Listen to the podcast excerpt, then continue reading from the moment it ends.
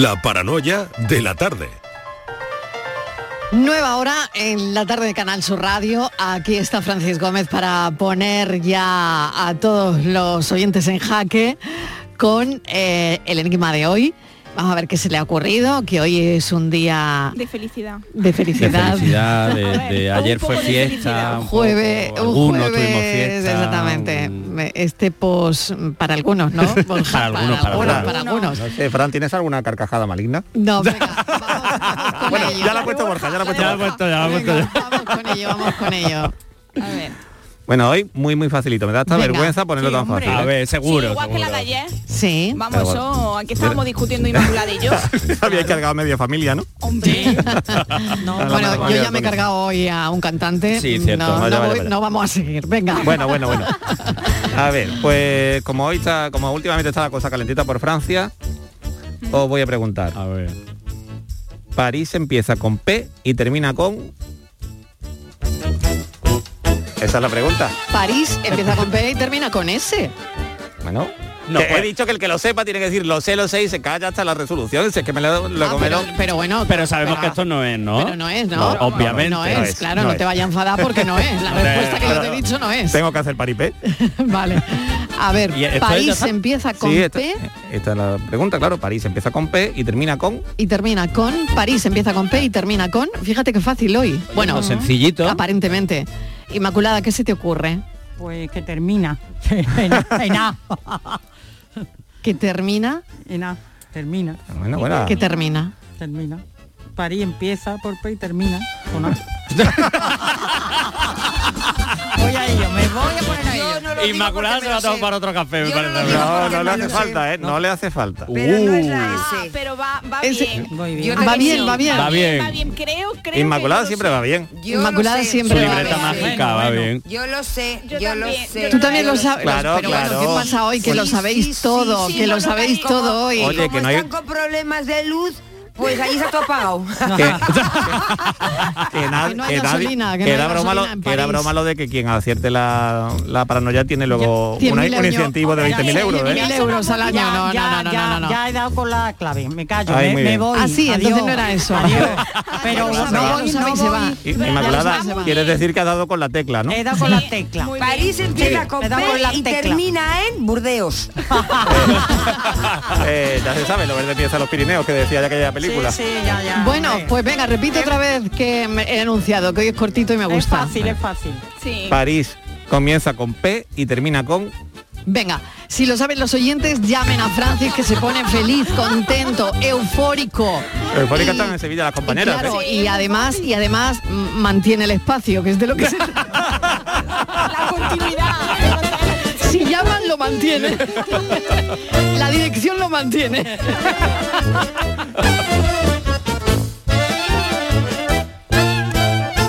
La paranoia de la tarde. Escuchas Canal Sur Radio en Sevilla. El mejor jamón del mundo te espera en Aracena. Del 14 al 16 y del 21 al 23 de octubre celebramos 25 años de Feria Regional del Jamón y del Cerdo Ibérico. Un entorno incomparable y un sabor único. Ven y disfruta de Aracena, la ciudad de la gruta y de otras muchas maravillas. Cruzas los dedos para pedir un deseo, para que te toque un premio, para que entre la pelota y para que te toque un buen dentista. ¿También vas a cruzar los dedos? Con tu boca. No lo dejes al azar. Confía en profesionales con más de 15 años de experiencia. Confía en The Implant. Pide tu cita en theimplant.com y no cruces los dedos. Bienvenidos a Sacaba. Mil metros de electrodomésticos con primeras marcas. Grupos Whirlpool, Bosch y Electrolux. Frigoríficos, lavadoras, hornos, vitros. ¿Quieres más? Aires acondicionados, aspiradoras, pequeños electrodomésticos. Y financiamos en 12 o 20 meses sin intereses solo tú y Sacaba. Tu tienda de electrodomésticos en el Polígono Store en calle nivel 23. Ven a ver nuestra exposición y sus 25 años de experiencia. Sacaba.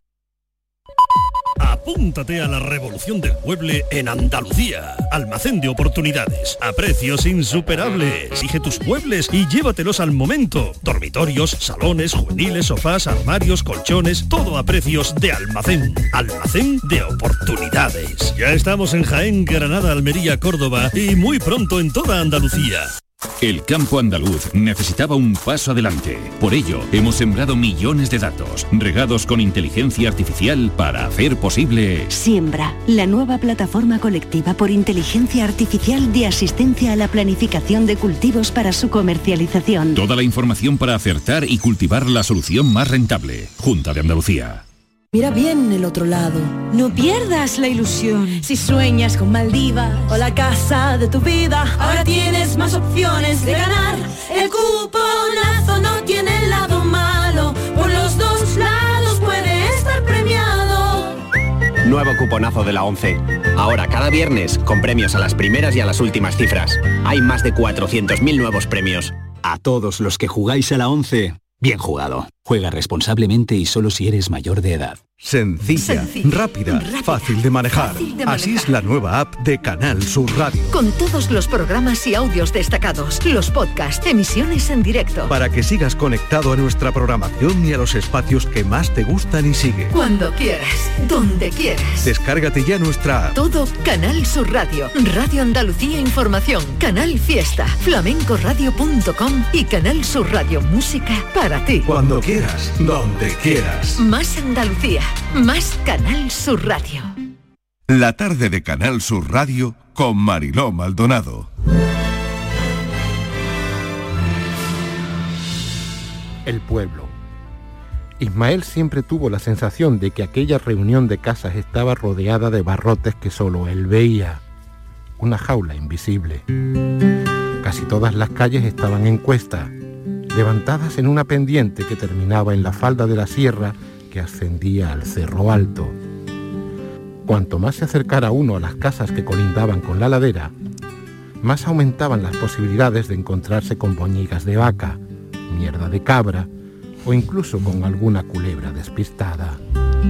Y los hogares, de una a tres plantas y fachadas encaladas siempre de blanco por ordenanza municipal, encontraban su corazón en la Plaza de los Naranjos, el centro de la vida en el pueblo, una estructura ovalada, flanqueada por 20 árboles de la fruta a la que debía su nombre, 20 bancos de madera, la iglesia de la Virgen de la Montaña y, a un lateral, el bar La Posada, que a fuerza de décadas de servir a los lagunenses, se había convertido en otro monumento más.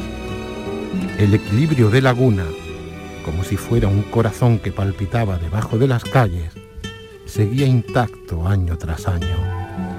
Ismael parecía notarlo en los huesos mientras enfilaba con su coche hacia la casa donde se había criado.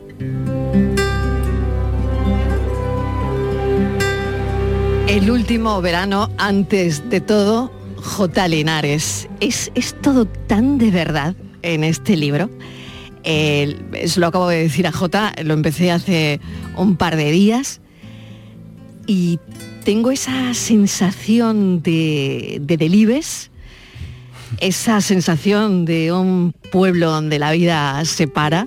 J, bienvenido. Muchas gracias, hola. No qué si- emocionante el- la Oye, lectura esta. No lo sé, igual, igual te lo han dicho, igual te lo han dicho mil veces, pero yo tenía sensación de Delibes. Pues, pues, vamos, palabras mayores. Ya quisiera yo también, te digo, ya quisiera, pero... No, pero en serio, esto tan de verdad, la recreación del, del pueblo, todo tan, tan Delibes, Claro, es que tan el camino, ¿eh? Simplemente tuve que sentarme y recordar, o sea, se- aunque tenga el, el nombre de Laguna, que es un nombre ficticio, Claro. eh, ese pueblo que es el gran protagonista de la novela es una mezcla de muchos pueblos de la Sierra de Cádiz, de los pueblos blancos, entonces yo simplemente me tuve que sentar, abrir la grieta de la memoria, que, que lo que hay que tener es mucho respeto por lo que te vas a encontrar cuando la abras y mires y poner en palabras lo que yo veía. Es que esas calles que suben, ese cerro alto que se llama de otra manera en la vida real, se llama el Mogote. eh, Estamos hablando de algodonales. de algodonales en Cádiz. Estamos hablando de algodonales. Claro, en, es- en Cádiz, el sitio que te vio nacer. Claro. El sitio. Bueno, estamos hablando con el director de Animales sin collar, a quien te llevarías a una isla desierta.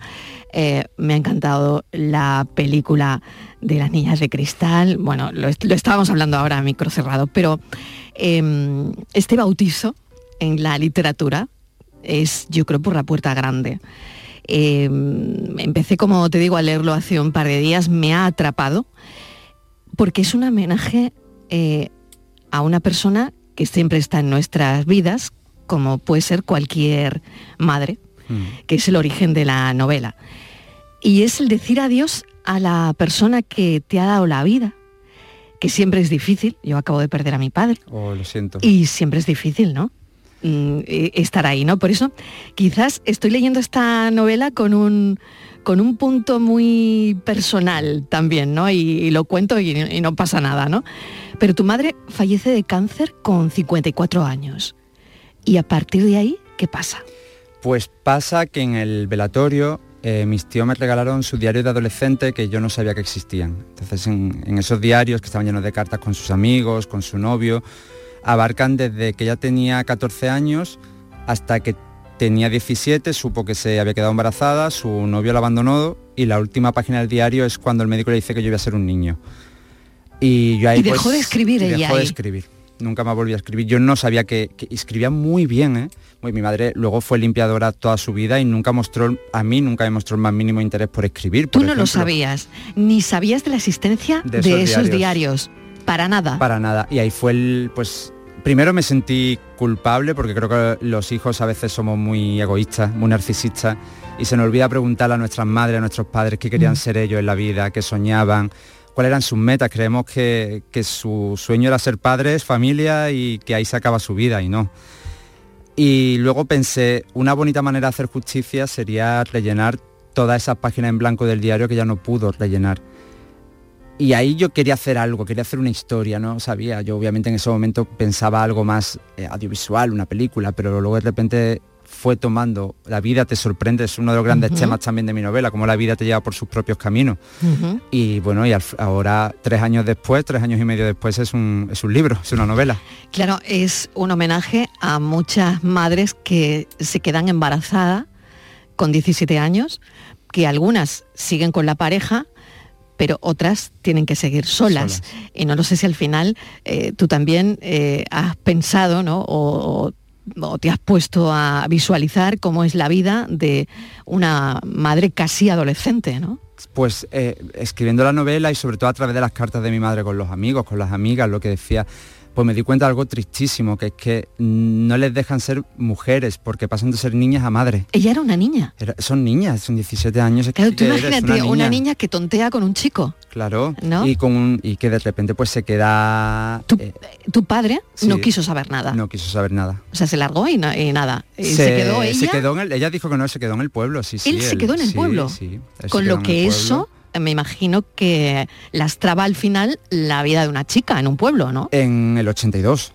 Ujú. Claro, por ejemplo, a mí una de las cosas que más me impresionó de, de- de ese diario fue como ella verbalizaba con algunas amigas cómo, cómo a mi padre nunca se le, se le lanzó ningún tipo de reproche, nunca tuvo ningún tipo de castigo, por así decirlo, en el pueblo.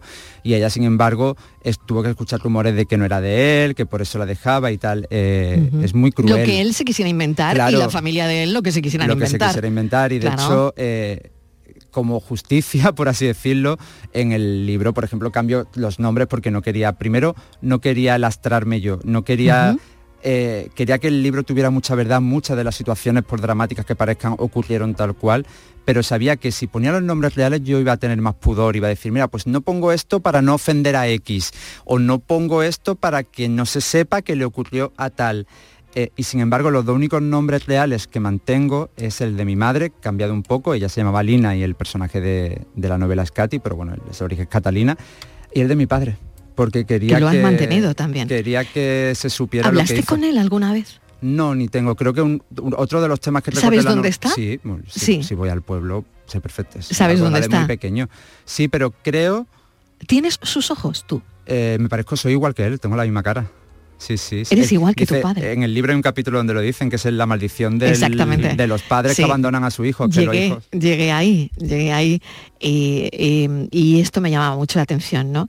Porque no hay ningún vínculo, pero está el vínculo de la sangre. Fíjate, paradojas de la vida, ¿no? Eh, un padre que nunca quiere conocer a un hijo, pero que un hijo termina escribiendo un libro, manteniendo su nombre, y no solo eso, sino también el parecido. Claro, yo creo que es un recordatorio de lo que hicieron. Creo que es una letra escarlata que van a llevar ellos. y, pero también quería lanzar un, un mensaje a cualquier hijo de madre soltera que leyera este libro, que es que eso no importa lo más mínimo, la sangre no hace un padre. El- de hecho, la, la novela está recorrida también por otro tema que me apasiona, que es la amistad, que es la familia elegida. Esa familia con la que tú estableces, una, una- esas personas con las que tú estableces unos vínculos de mutuo acuerdo de estoy contigo porque quiero estar. Y esa familia, esa segunda familia, a veces es tan importante y tan segura como tu familia real. Eh. Que alguien lleve tu sangre no le hace tu padre, no le hace tu hermano, no le hace tu tío. Mm. O sea que Mm. eh, la sangre es la sangre. Mm. Eh, Lo que hace una familia es otra cosa, es el cariño, es el amor. Y, y por eso esta novela es muy importante para mí porque es un homenaje a todas las madres y las abuelas que nos criaron. Yo creo que, yo creo que los andaluces somos una sociedad muy matriarcal. Totalmente. Y todo gira en torno a las abuelas, a las madres. Sí, y, sí. y este libro era un homenaje para ellas. Era Para bien y para mal, ¿no? Para, exactamente. para bien y para mal. Eh, la letra del diario, porque fíjate, últimamente a mí, y, y tendrá relación ¿no? con, con lo que te contaba al principio, ¿no? porque la gente que, que quieres, pues se va yendo, ¿no? Y entonces me ha dado por mm, guardar cosas escritas, aunque sea tu simple nombre en un sobrecito que te regala tu madre con dinero, pero que pone tu nombre, ¿no? No sé qué sientes ante la letra de tu madre cuando a ti te dan en el sepelio de tu madre, vamos, que, que me parece tan fuerte, te dan los diarios, cuando ves la letra de ella, ¿qué se siente? ¿Qué sientes? Impacta mucho, impacta mucho. O sea, es un golpe emocional tremendo. Y luego sientes, primero es tristeza, porque al final la, muerte es tristeza.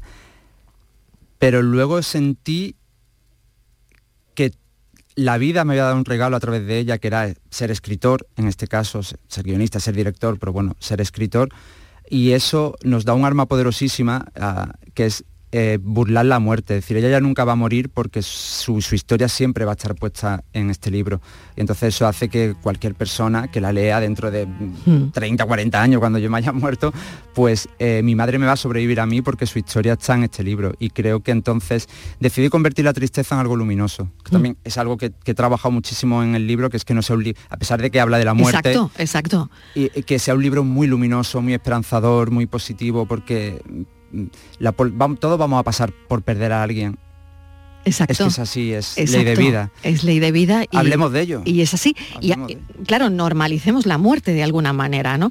El último verano como adolescente. eh, también hablas de dejar de ser niño porque, claro, eh, la novela es un thriller eh, y la novela tiene muchos elementos que no sé hasta qué punto te cruzas con la ficción y agarras la ficción para, para meter también ahí eh, mucha enjundia, ¿no? Y, y mucha historia y, y mucho tuyo, ¿no? Pero, eh, claro, hay un muerto eh, que, que cambia la vida de esos niños adolescentes, además, ¿no? Que parece que es el, el último, tu último verano adolescente, ¿no?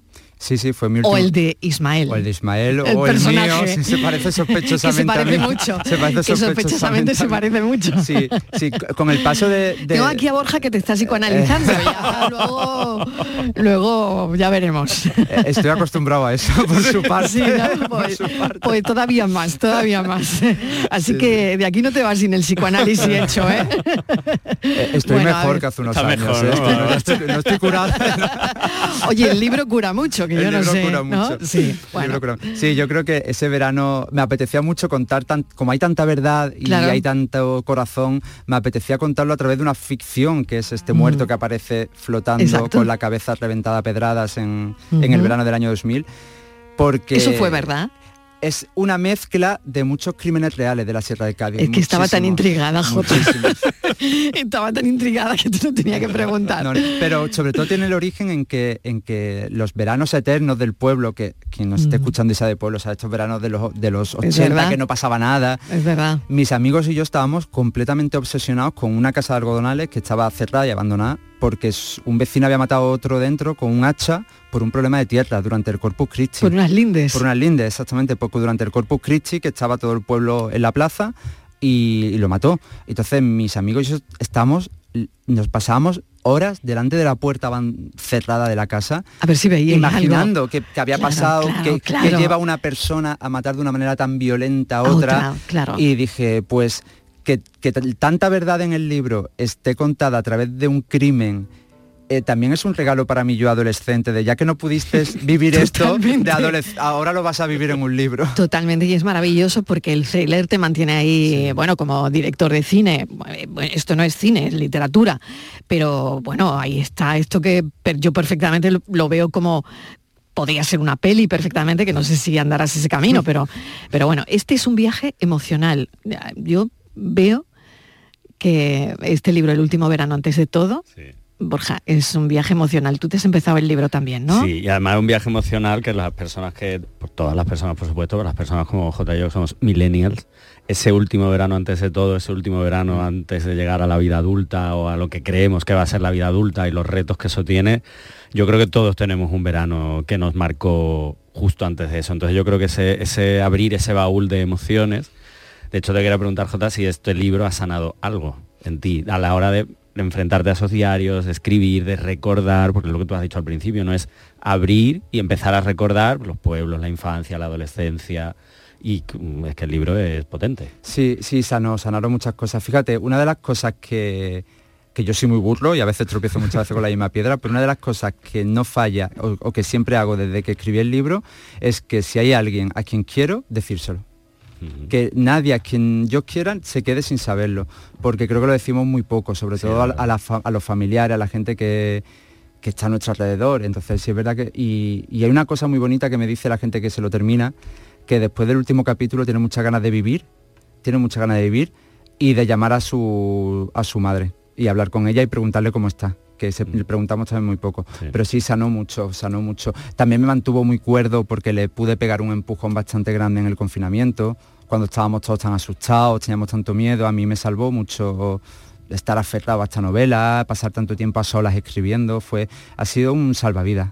La, Mm. la escritura, para, yo creo que, que los que escribimos la usamos siempre como salvavidas. Al Totalmente. Final yo creo que crear al final crear esos esos mundos, ¿no? Eh, que no ha hecho falta ficcionar m- mucho, mucho, lo, lo- mucho, lo suficiente, mucho. lo suficiente, lo suficiente. La trama que recorre este libro es ese encuentro entre madre e hijo, un encuentro que eh, pues que probablemente tuvo lugar en tu casa muchas veces con ella, pero que cambian de alguna manera desde mi punto de vista los diarios, ¿no?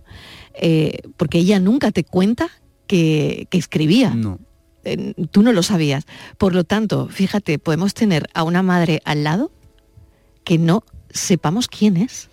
Y, a mí me generó mucha mucha culpa, ¿eh? de decir que, que imbéciles somos los, de, los, los hijos a veces, tío. Que, porque... Estoy totalmente de acuerdo. Sí, ¿eh? sí, sí, sí, totalmente de lo acuerdo. somos, lo somos. Porque lo somos. Somos porque lo somos, y somos los de mi generación sí, muy narcisistas. Sí, no Sí. profundizamos en quien tenemos al lado. En ese caso, vale, de, eh, los padres, ¿no? El abuelo, la abuela. eh, es lo que tú decías antes, no, no preguntamos, abuela, cuéntame, o abuelo, dime. No sé, lo, sí, no sé, si- si- Mm. De hecho, no sé yo- qué pasa, pero no, no lo hacemos con Eh, frecuencia. He conocido incluso más cosas de mi abuela cuando me senté con mis tíos, ya cuando decidí que se iba a hacer la novela y me senté con ellos para que me contaran cosas que yo no recordaba. Por ejemplo, ahí en los primeros capítulos Ismael regresa a su casa y hay una pajareta que le da absoluto terror en, en el Mm. soberano, como le decimos allí Sí, en Cádiz, a la parte sí. de arriba de la casa. Que, porque él de pequeño creía que allí, allí estaban los monstruos y que eso, en las sombras vivían fantasmas que se lo iban a comer. Y yo eso lo he recordado y ahora l- l- al nítido, cuando me hablaron mis tíos de ellos, mis tíos me dijeron, ¿no recuerdas la pajareta? Y yo, perdona, que y de repente eh, en el segundo perdona se abrió la memoria y empezaron a salir recuerdos ahí y conocí muchas cosas de mi abuelo, de mi abuela sobre todo, que yo no conocía y que me la contaron mis tíos. Y, y me dio de repente una rabia de por qué no se lo pregunté a mi abuela cuando estaba viva. Cosas que había Mm, pasado durante, claro. durante una etapa difícil de, de Mm. Cádiz, que estuvo muy castigada, eh, anhelos que tenía, sueños, talentos que tenía, y muchos de ellos lo he tenido que revivir hace poco porque me lo contaron mis tíos. Nunca me había parado a preguntarle a mi, nunca pude, también murió. Y para mí sería un, un- un sueño hecho realidad que, que chavales jóvenes que se lean el libro, porque el libro a pesar de que está protagonizado por jóvenes es, ad- es muy adulto, Mm. pero si algún joven que también tiene su parte joven el libro lo lee, eh, que aprenda a comunicarse con, con la gente que tiene alrededor y con su familia. Sería, sería algo que me haría muchísima ilusión, que, que aprendiera a, a preguntar cómo están. La falta de comunicación La también, de a veces, ¿no? Esa distancia que se crea, bueno, y tú como psicólogo Borja, ¿no? Entre padres e hijos, que a veces es una distancia enorme y que mm, tiene que ver también, yo creo, con la generación eh, anterior. A lo mejor mis hijos se acercan más, pero yo me acercaba menos. A- no, no sé si es una cuestión generacional o no. Yo creo que hay un punto generacional, pero aparte es que a los padres los vemos como padres. O sea, tú eres mi padre, tú eres mi madre, tú eres tal. Entonces es como, no, no lo sacamos de ese estanco. Es lo que dice Jota, al final no, no, no terminamos de entender que antes de ser padres y madres son personas y te han tenido sueños, anhelos, frustraciones, momentos difíciles, decisiones. Y es verdad que a veces nos cuesta acercarnos a, a preguntar, a entender, nos da cierto pudor. Yo creo que también hay mucho pudor en esto a la Sí, hora de sí, preguntar ciertas cosas. de- Y cosas que no se preguntaban cosas antes, que no se preguntaban. Entonces yo creo que ahí esa falta de comunicación a, yo creo que va a cambiar. ver a tus padres llorar, yo no los he visto nunca. Mm. Mm, ¿Sabes, no? Yo creo que mis hijos ya me han visto a mí llorar muchas veces por cosas, pero, pero yo a mi madre o a mi padre no os he visto llorar. Entonces no sé, ¿no? Eh, eh, Eso, ¿no? Mm, En fin, bueno, la novela transita por, por la muerte, lo hablábamos antes a micro cerrado con J, por el acoso, por la adolescencia, por la violencia familiar. Eh, pero aún así es, es una novela con mucha luz, luminosa, como nos acaba de decir J, donde hay una cosa que me gusta mucho de los personajes que es que se caen y se vuelven a levantar, y se caen y se vuelven a levantar. Y creo que es muy significativo eso. Sí, yo eso, con todo lo mal que lo puedes pasar siendo el chaval diferente en un pueblo pequeño, y eso sigue pasando en la actualidad, igual que pasaba en, los 80, los 90, cuando yo, yo crecí en un pueblo tan pequeñito, eh, cuando vuelves eh, y eres adulto y tienes la suficiente madurez como para perdonar ciertas cosas y para que te perdonen, porque tú tampoco has hecho cosas bien, y de repente te reconcilias con tus raíces, con tu pasado, te das cuenta de que tú eres lo que eres porque vienes de ese lugar, si no serías una persona completamente diferente. Eh, aprendes también a, a ver cuáles son los problemas de verdad. Yo ahora, pues, por ejemplo, si, muchas veces, sobre todo cuando te dedicas a algo del artisteo, como puede ser el cine, y, Sí. te- y de repente hacen una mala crítica y el, parece que el mundo se acaba, y Mm. yo voy, voy a algodonales y veo problemas reales de gente que intenta salir adelante, de gente que lucha, de, de gente que labra el campo de sol a sol para poder poner un plato de comida en su mesa, digo yo. "Uf, Estos sí que estos sí que son supervivientes y entonces te das cuenta de la importancia que tiene volver a levantarte siempre. Mm. Siempre no hay nada terrible hasta que te vas para siempre. Entonces Mm. es algo que, que también recorre Que la es novela. irremediable. Eso es. También hay- es algo que recorre la novela de principio a fin, que es si estás vivo, puedes hacer lo que quieras. O sea, puedes tener las oportunidades que tú te quieras dar. Mm. O sea, a veces no es puedes hacer lo que quieras con el mantra este de persigue tus sueños, que lo vas a conseguir si trabajas duro, porque a veces eso no ocurre. Pero si estás vivo, puedes convertir esos sueños en otra cosa que quizá consiga. Eh, el amor también aparece en la novela. Oye, el cine de verano, tus películas, ¿cuáles eran? ¿Cuáles eran esas películas? A ver, ¿cuáles eran? Esas películas que... Ah, vale, vale. A ver. Del cine de verano Sí. recuerdo muchísimo Gremlins. ¿Gremlins? Madre mía, La recuerdo por muchísimo. El gremlin malo, que me encantaba. Cariño encogido a los niños. Cariño encogido a los Qué niños. peliculón, por Dios. la Porque uno y yo, la dos. yo- yo sufría mucho porque las pelis de Disney de, de animación que a mí me apasionaban nunca llegaban al cine de verano porque eran muy caras para el cine de ¡Ay, qué verano. fuerte! Y eso solo las podía ver en VHS, era, era una tortura. Claro, claro. Era una tortura. Y más mayor, recuerdo, bueno, más mayor, que yo era un crío. Recuerdo los puentes de Madison. Los puentes de Madison, ¿recuerdas?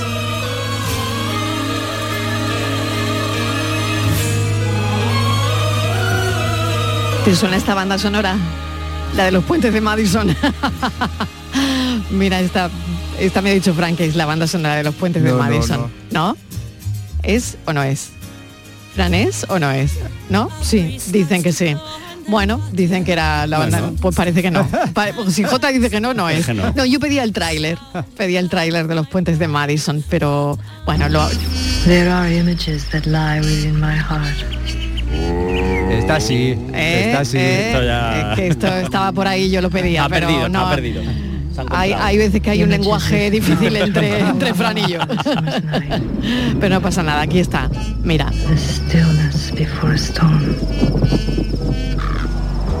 Y esta es la peli que tú viste en un cine de verano y que, oye, no se sabe si te llegó a ti lo de el cine por todo lo que veías en, en tu pueblo, ¿no?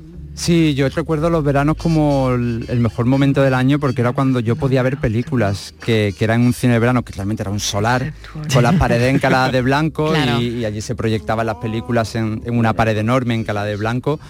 Y, y llegaban tarde porque se llegaban cuando se habían estrenado en toda España, entonces llegaban como, pues desde cuando ya salían de cartelera, pues la mandaban al cine de verano. Entonces yo siempre tenía la sensación de que llegaba tarde a todos sitios porque veía las películas el último.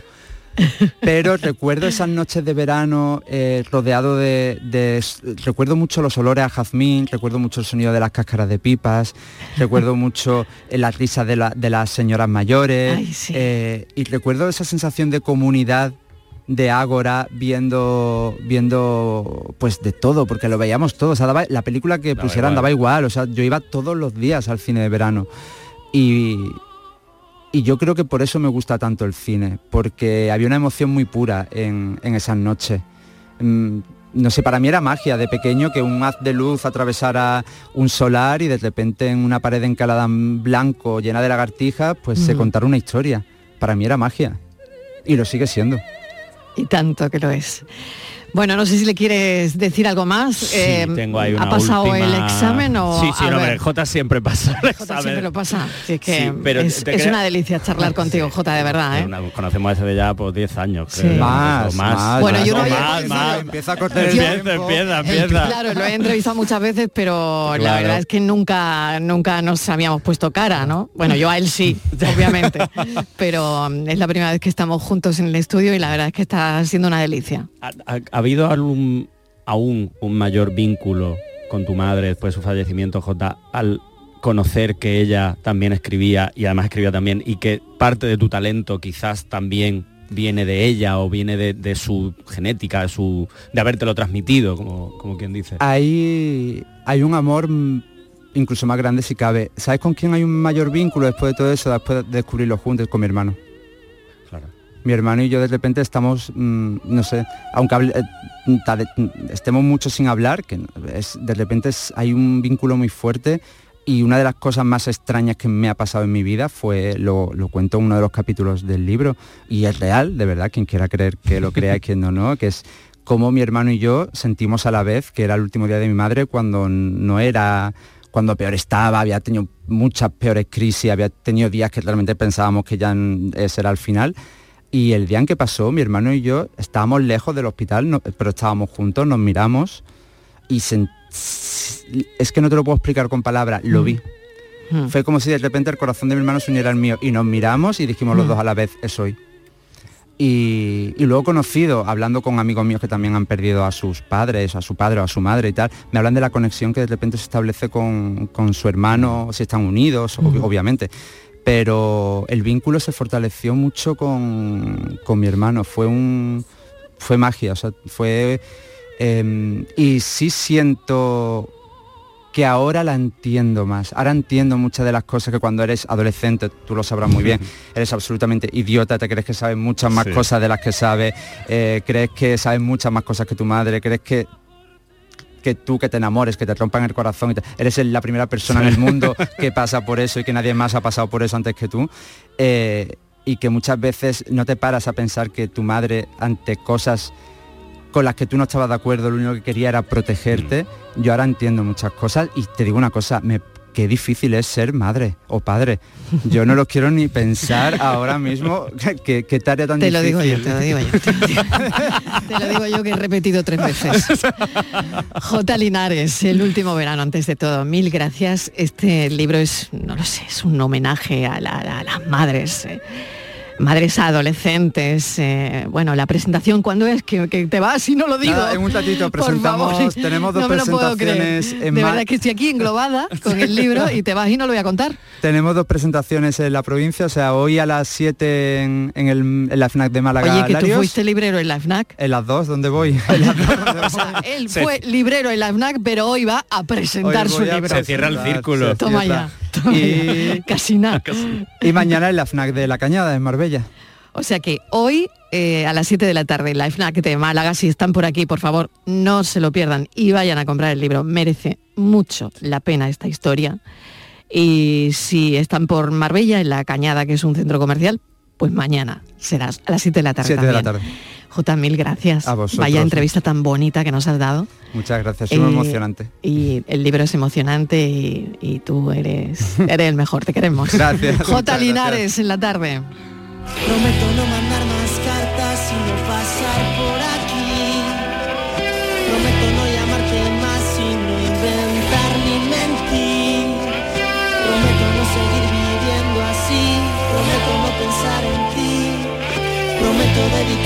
solamente a mí. Prometo que a partir de ahora lucharé por cambiar. Prometo que no me verás, que no voy a molestar. Sabes que lo digo de verdad, que no voy a fallarte en nada. Que tengo mucha fuerza de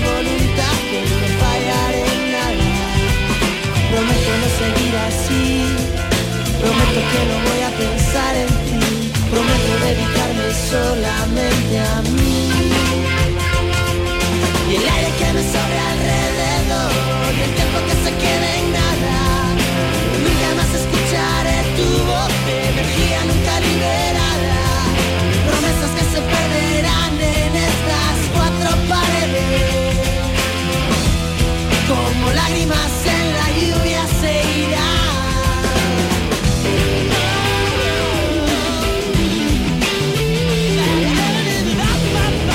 La tarde de Canal Sur Radio Con Mariló Maldonado. También en nuestra app y en canalsur.es. Estás escuchando Canal Sur Radio desde Sevilla. Centro de Implantología Oral de Sevilla. Campaña de ayuda al decentado total. Estudio radiográfico, colocación de dos implantes y elaboración de la prótesis, solo 1.500 euros. Nuestra web, ciosevilla.com o llame al teléfono 954 22 22 60. ¿Planeando salir de escapada o de fin de semana? Recuerda, hay otra Sevilla. Asómate a la provincia y disfruta de un turismo seguro en cada uno de sus espacios naturales, pueblos monumentales y alojamientos. Cambia de vistas. ProDetour Turismo de la Provincia, Diputación de Sevilla. Atención Sevilla, debido al gran éxito de público, la exposición Bodies se prorroga hasta el 30 de octubre. Cuerpos humanos reales. Bodies, extraordinario, alucinante, educativa, instalada en el centro comercial Plaza de Armas hasta el 30 de octubre. Venta de entradas en taquilla, exposición y en bodies.es. Hola, soy Salvador Dalí. Y si además de avanzar en inteligencia artificial, investigamos más nuestra inteligencia natural, quizás así podamos vencer enfermedades como la que yo sufrí, el Parkinson. Apoyemos la investigación en enfermedades neurodegenerativas. Entra en fundacionreinasofía.es. Si buscas vehículos de ocasión kilómetro cero y seminuevos, esta es tu mejor ocasión. Llega el Salón del Motor de Ocasión de Sevilla del 28 de octubre al 1 de noviembre en Fides. Las principales marcas y modelos en un único espacio. Recuerda, si quieres cambiar de vehículo, del 28 de octubre al 1 de noviembre en Fides, tu mejor ocasión. Humor, ingenio, música en directo, entrevistas. Todo lo tienes en el show del comandante Lara. Y te esperamos los domingos en la medianoche para que disfrutes de la radio más original y divertida. ¡Vas a flipar! ¡Síguenos! El show del comandante Lara. Este domingo en la medianoche. Canal Sur Radio, la radio de Andalucía.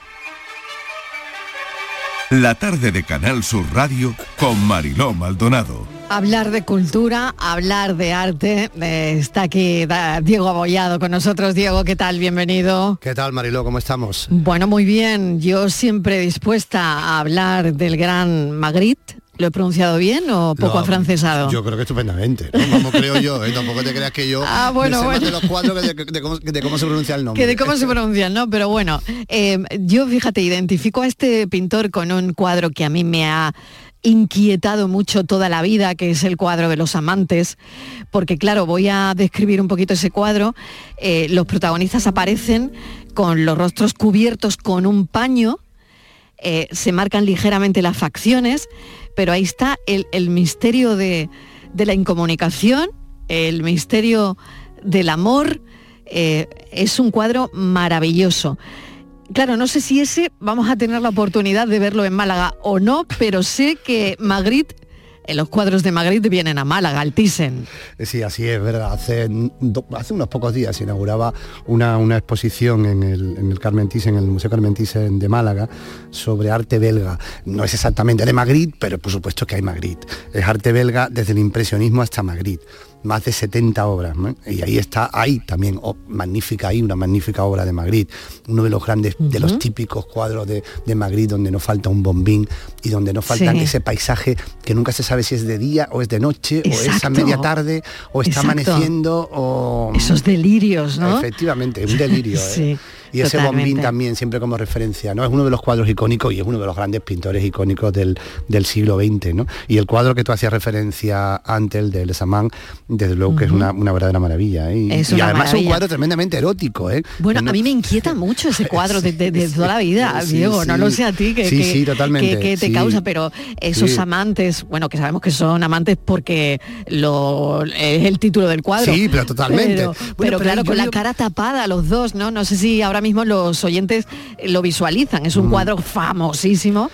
Y, y bueno, la verdad es que a mí me inquieta mucho, ¿no? Y, y siempre quieres saber más sobre Sí, el autor, incluso, yo sobre- creo, creo recordar que incluso hay varias versiones del, de- del- del cuadro, ¿no? Que el, el que está, el que, el que es, el que pinta primero, que lo pinta, lo pinta en. París, en torno, a los años, en torno a los años 20, que es el que tú haces referencia. Después hace otras versiones de ese cuadro. Y, y, desde luego las interpretaciones que se han hecho son múltiples, porque como tú- como estamos hablando, la obra de Magritte se presta, se presta a todo, porque es terriblemente misteriosa, y, y con- pero a la vez con una expresividad inmensa, ¿no? Eh, eh, eh, pues así que no se lo pierdan porque la verdad es que es una exposición estupenda en Málaga, en el Carmen Thyssen. Claro, y esto va unido a mm, el aniversario, ¿no? De, del museo, ¿no? También Bueno, en parte, bueno, ¿no? bueno, eh, Bueno, no lo sé si, si va unido a eso Tú o- sabes que la, la- la colección de Carmen Son 30 Thyssen- años la colección del de Carmen Thyssen, ¿no? Thyssen tiene- no tiene nada que ver en teoría con la Claro. colección nacional de- Sí. del Thyssen por Nemisa, que efectivamente es el- prácticamente se inauguró la de Málaga y se estaba celebrando en esta misma semana, el domingo, la, la inauguración, la, la- la inauguración, la- el recuerdo de los 30 años que lleva la colección nacional Thyssen por Nemisa en España. Yo digo nacional porque es muy importante que sepamos que esa colección es nuestra, desde el principio hasta el final, que no se toca, que muchas veces hay, siempre ha habido ciertos malos entendidos con otros cuadros, como, como el famoso cuadro de Gauguin, ¿no? El, el- el. Matamua. Ese cuadro no estaba incluido en la colección, en las 700 obras que el varón cede o vende a- al Estado español, ¿no? Eso no se toca. Y la verdad es que a mí, a mí me parece que es una colección maravillosa, vamos, era la colección privada más importante del mundo, ¿no? Y que esa colección mm, se quedara en España, yo creo que mm, es uno de los grandes logros culturales de, pues yo qué sé, del- de casi del siglo, de verdad. Porque es que las- la cantidad de obras que hay de primera línea es, es increíble, ¿no? Y ahí están primero todos los grandes maestros europeos, Caravaggio, Carpaccio, mm, eh, Canaletto, Rembrandt, y después, de- y después todos los impresionistas y toda la pintura del 19 y también parte del 20, que en España no había, en España no había ningún cuadro, no había cuadros impresionistas, ¿no? Y de repente entraron ahí. Yo creo que no, yo creo que tenemos que estar muy orgullosos y que además que repito que es nuestra, ¿eh? que no haya Claro, dudas. siempre ¿eh? un, un aniversario tan redondo, eh, Diego, sirve, ¿no? Para poner a lo mejor las cosas en sus sitios, ¿no? Para, eh, para reflexionar sobre, sobre el futuro, ¿no? Mm, eh, sobre todo, ¿no? El, el futuro de los museos, al final también, el futuro de los museos de, de este tipo, ¿no? Que representan un, un, patrimonio importante para un país, ¿no? Claro, además es, un- es uno de los pocos museos enciclopédicos, por así decirlo, que hay en España, porque tú sabes que el. Prado era el Museo de los Reyes, el Museo de las Colecciones Reales, los reyes compraban lo que querían y lo que les gustaba. El, el Reina Sofía, que, que está también cerca del Thyssen, que forman ese triángulo del arte que le llaman, es un museo de arte contemporáneo nacional. Es verdad que está Picasso, está el Guernica, tenemos muy buenos nombres, pero no hay arte extranjero, no mayoritario. Entonces, mm, este, este museo mm, era, mm, reunía un poco, cerraba como una especie de triada en el que nos colocaba en la primera línea del mundo del arte. Y fíjate que tuvo novios esta colección, ¿eh? hay anécdotas magníficas, ¿no? De cómo el varón no quería, el varón tenía muy claro que quería preservar la colección y quería mostrarla. Siempre la había mostrado, ¿eh? desde, desde joven, ya a medida que iba desarrollando la colección, la iba mostrando por el mundo. Incluso llegó a Rusia en una época en la que no se, no- en la que no se llevaba a la Rusia, a la, a la- a la URSS entonces, ¿no? y incluso él pagaba los seguros. Es decir, que siempre tuvo una vocación de enseñarla. Y, y, claro, tuvo muchos novios. Hay algunas, algunas, mm, algunas historias, mm, intrahistorias magníficas en torno a algunas, algunos países que querían mm, por todo, por los, todos los medios posibles quedarse con la colección. ¿no? Y, y la verdad es que es muy interesante. Hay una que a mí me gusta mucho, sí. que es Margaret Thatcher, que decide que esa colección se tiene que quedar en Londres. ¿no? Claro, tú te acuerdas cuando es verdad, y lo estás poniendo hace unos años, ¿no? Cuadros iban y venían, ¿no? Efectivamente, efectivamente, es Que al efectivamente. final eh, eh, eran colecciones como muy movidas, ¿no? Porque no, el cuadro se queda aquí, no, el cuadro se va, no, eh, tal. Y, y yo creo que hay años, ¿no? Estos últimos años han sido años creo, ¿no? Años tranquilos, ¿no? O por lo menos mm, desde mi punto de vista, no lo sé, tampoco he estado muy, muy pendiente, pero que no pasa tanto como pasaba antes, ¿no? No, la colección está consolidada desde y el estabas principio. hablando de Margaret Thatcher. Sí, no, la colección está consolidada en España desde el principio. Distinto es después algunos otros cuadros que pertenecen a la colección privada de Carmen, de. Carmen Thyssen, como el, como el, el Gauguin este del que hablamos, el Matamúa, y otros cuadros que todavía hay que llegar a un acuerdo. Pero la colección nacional, la que forma el, el- el- el- grueso de esa magnífica colección de la que estamos hablando, eso entró, se inauguró en España en el 92, hace 30 años, y ahí sigue, no se toca. Es verdad que después se puede, se puede enriquecer más con otros cuadros de la colección de la baronesa, pero, mm, pero bueno, eso ya no formaba parte de ese acuerdo primero, ¿no? Sí, lo de Margaret Thatcher es muy gracioso porque mm, quería la colección de- de- del varón, la quería, la quería a toda costa. Y entonces mm, parece ser que llegó, llegó un- a un gran acuerdo, un gran acuerdo en el que estaba claro que, que se iba a quedar con ella, él se iba a mandar a Londres, aunque al varón no le gustaba el espacio que, le- que le habían asignado, era un- una especie de antigua fábrica industrial, no estaba en el centro y parece ser que, que- ya estaba todo casi hecho y cuando va el enviado de Margaret Thatcher allí a, firmar en Villa Favorita, en Suiza, pues al parecer que le dice el varón que mira que están de luto porque se le ha, muerto, se le ha muerto el perro a la baronesa y que no se firma el acuerdo. Entonces el varón se quedó, el varón, el, el- el- enviado de Margaret Thatcher se quedó un poco perplejo y a los pocos días ya se publicó que, que la colección se, se quedaba en España. Y es verdad que, que ella, Carmen Thyssen, la baronesa, tuvo muchísimo que ver con esto. ¿eh? Y yo creo que muchas veces frivolizamos un poco con un personaje que en gran manera facilitó que esta colección, que esta colección tan magnífica se quedara en, nuestro país. Claro, y cuando, para los oyentes, vamos a repetir cuándo va a estar esa exposición en el Thyssen de, de Málaga, cuando, cuando estará. La exposición del Thyssen está ya, lleva, Está lleva ya, desde ¿no? hace dos días, sí, desde el día, desde el día 10 creo que ha sido. desde- desde el Bueno, día o sea 10. que- ahí sí que ahí se que puede ver y se puede Mm. contemplar, efectivamente. Hay tiempo para verla y de verdad que lo aconsejo porque es una, es una, es una obra es, es muy interesante. Y aparte de este famosísimo pintor que es Magritte, hay otros pintores también de vanguardia y pintores también del 19, pintores de finales del 19, de la escuela de Barbasón, que es tremendamente interesante. Claro. Bueno, pues Diego, a mí me encanta, la verdad es Bueno, que yo, Ah, yo, yo, yo no también te la vayas yo a parezco, perder, yo no te la parezco- vayas a yo parezco que estoy reivindicándote más a Vamos Tita juntos, Cervera, vamos yo vamos juntos. juntos. Yo parezco que te estoy reivindicando más a Tita Cervera que a la exposición. Pero Oye, no hay ningún lío, así que nada, está todo muy tranquilo, ¿no? Sí, pero yo siempre te lo digo, ¿no? Eh, yo ¿no? creo que no, no- tenemos, yo creo que siempre hemos tratado con cierta frivolidad a ese personaje. Y yo creo que es un personaje Sí. que, que con el tiempo vamos a ver que, mm, bueno, está ya demostrado que fue tremendamente importante importante para decidir, para decidir que, que la colección del balón se quedara en España y para, y para además continuar Bueno, el Estado por cuenta pagó, propia. tengo aquí unos datos, que el Estado pagó 44 mil millones de, las pesetas, antiguas sí. pesetas. Unos ¿eh? 300 millones de euros. Sí, pero claro, tú fíjate... eh, 800 cuadros que son hoy de, de propiedad del Estado, ¿no? Efectivamente, efectivamente. Lo que pasa que Pero tú sabes que- 44 mil millones de las antiguas pesetas, que se dice pronto. Sí, 300, bueno, ahora 300 millones, pero porque bueno, estás hace- haciendo el cálculo, pero yo no, no, no- no te- vamos, tendría que coger la calculadora. Pero ahora mismo, fíjate que hace, hace poco se, se, por un cuadro de además de dudosa autoría de, de- de Leonardo da Vinci se pagaron 450 millones. Claro, Con lo cual, esto, se ha- esto esto seguía, una siendo efectivamente una colección que además es Rembrandt, única. Carballo, Van Gogh, Degas, en fin, bueno. Eh, efectivamente, estuvo Sí, muy, sí, bien sí. gastado en ese, en ese muy bien momento muy bien gastado, gastado. sí señor, muy bien gastado, muy bien gastado, ahí está bien gastado. Oye, pues tengo aquí a Francis Gómez con su paranoia. Mira Venga, a ver vámonos. si hoy la acertamos. Hola, ¿qué tal, Diego? ¿Qué pasa, Francis? Ya sabemos que París tiene, creo que eran más de 100 museos, pero la pregunta que hago hoy tiene que ver con París y no con los museos. Venga, Eh, Venga, a ver, muy simple, muy simple, muy facilita. París, París comienza, comienza por- con P y termina con París empieza con P y termina con T. Buenas tardes, Antonio, desde Belén Málaga. París empieza con P Ajá. y termina con T. ¿Seguro? Cafelito y besos. Pero ¿por qué? No entiendo esto, ¿no? Y la S... Ahora te lo, ahora te lo explico.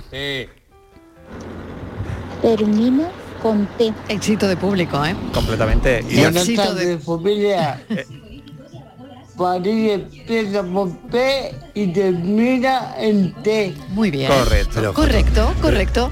Bueno, Hola, muy, muy bien. buenas tardes. Ah, más, Seguimos, seguimos, más, seguimos. ah, más. París empieza con P y termina con T, ¿no? De Claro. termina, ¿no? Ah, vale, T de vale. Y- Ah, ah, a ver. Un saludito. Y un saludo. Y entonces esto Claro. es tal que así. París empieza con P de París y termina empieza, que me he comido la palabra, y termina, empieza con T. Bueno, pues era así de fácil. Mira, Diego, yo Bueno, no lo. ver, ¿eh? Si te consuela de algo, yo no, no sabía me de qué consuelo, iba. me consuelo, Te consuela, me- me- ¿verdad? me consuela Porque- mucho, me consuela a mucho mí no me ser el consuela único. también que Diego no lo adivine. Más de porque 15 claro, digo, mensajes, venga. llamada telefónica Porque también. Diego es muy listo, Que- entonces. sí, pero yo me quedé en la S, ¿eh? yo me quedé en la S de París y ahí- hasta ahí llegaba. Exactamente, gracias Diego Abollado, como siempre, un beso enorme. A vosotros. Gracias, de verdad. Y bueno, ¿y mañana qué hemos preparado, Francis Gómez? Pues A estoy ver. aquí en duda porque... Estás dudando, ¿no? Sí, no Dado sé el si al- éxito de público de hoy. Es que claro, ¿eh? tú fíjate hoy, ¿eh? Más de 15, Hoy más entradas 15. agotadas, ¿eh? Si fueses a un teatro, hoy entradas agotadas. Hombre, un teatro Sold de 15, out, que se dice ahora. 15 o 20 oyentes me gustaría algo más, ¿eh? pero bueno. Bárbaro. Mañana, bárbaro. para terminar el viernes estoy pensando en ponerlo Hombre, dificilillo. mañana por lo facilito. Mira el éxito que has tenido hoy.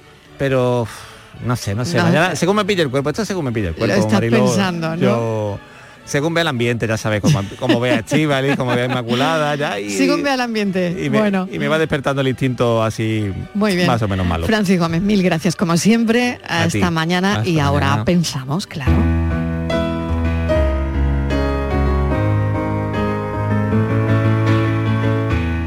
Las preguntas que no hicimos. ¿Dónde aguardan las respuestas a aquellas preguntas que no hicimos? Las imagino inquietas a la vez que esperanzadas en la antesala de su llamamiento, siempre dispuestas a responder las cada vez más escasas y endebles interrogantes. No porque quede poco por descubrir o estemos en la cima del conocimiento, sino porque me da a mí que cada vez nos hacemos menos preguntas. Me refiero al saber que se cocina en nuestro interior, ese que ya aprendimos a digerir en crudo, quizá porque entendemos que solo un toque en la pantalla nos separa de la sabiduría necesaria, quizá porque la vorágine de lo inmediato nos envuelve en su bruma aislante, quizá porque de no ejercitarla se oxidó la ambición por comprender, se desajustó el mecanismo de fabricar interrogantes. Quizá porque no supieron inocularnos la inquietud por entender lo que nos rodea. Sin embargo, las respuestas nos esperan ahí, en la naturaleza, la filosofía, la ciencia, la historia, el universo. Pero las preguntas, las preguntas solo están en nosotros.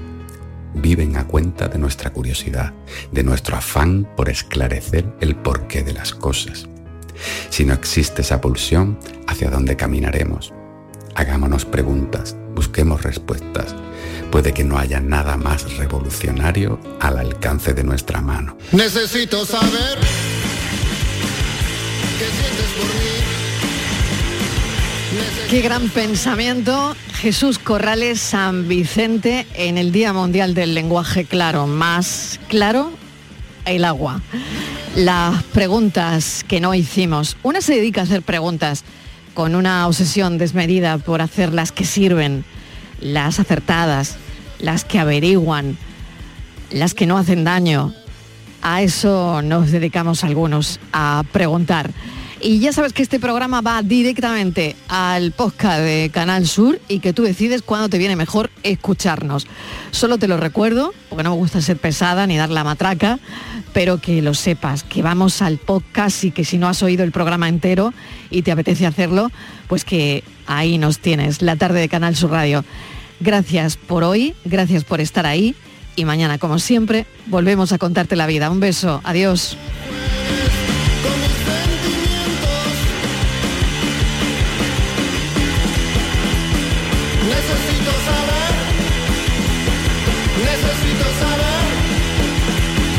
Necesito saber.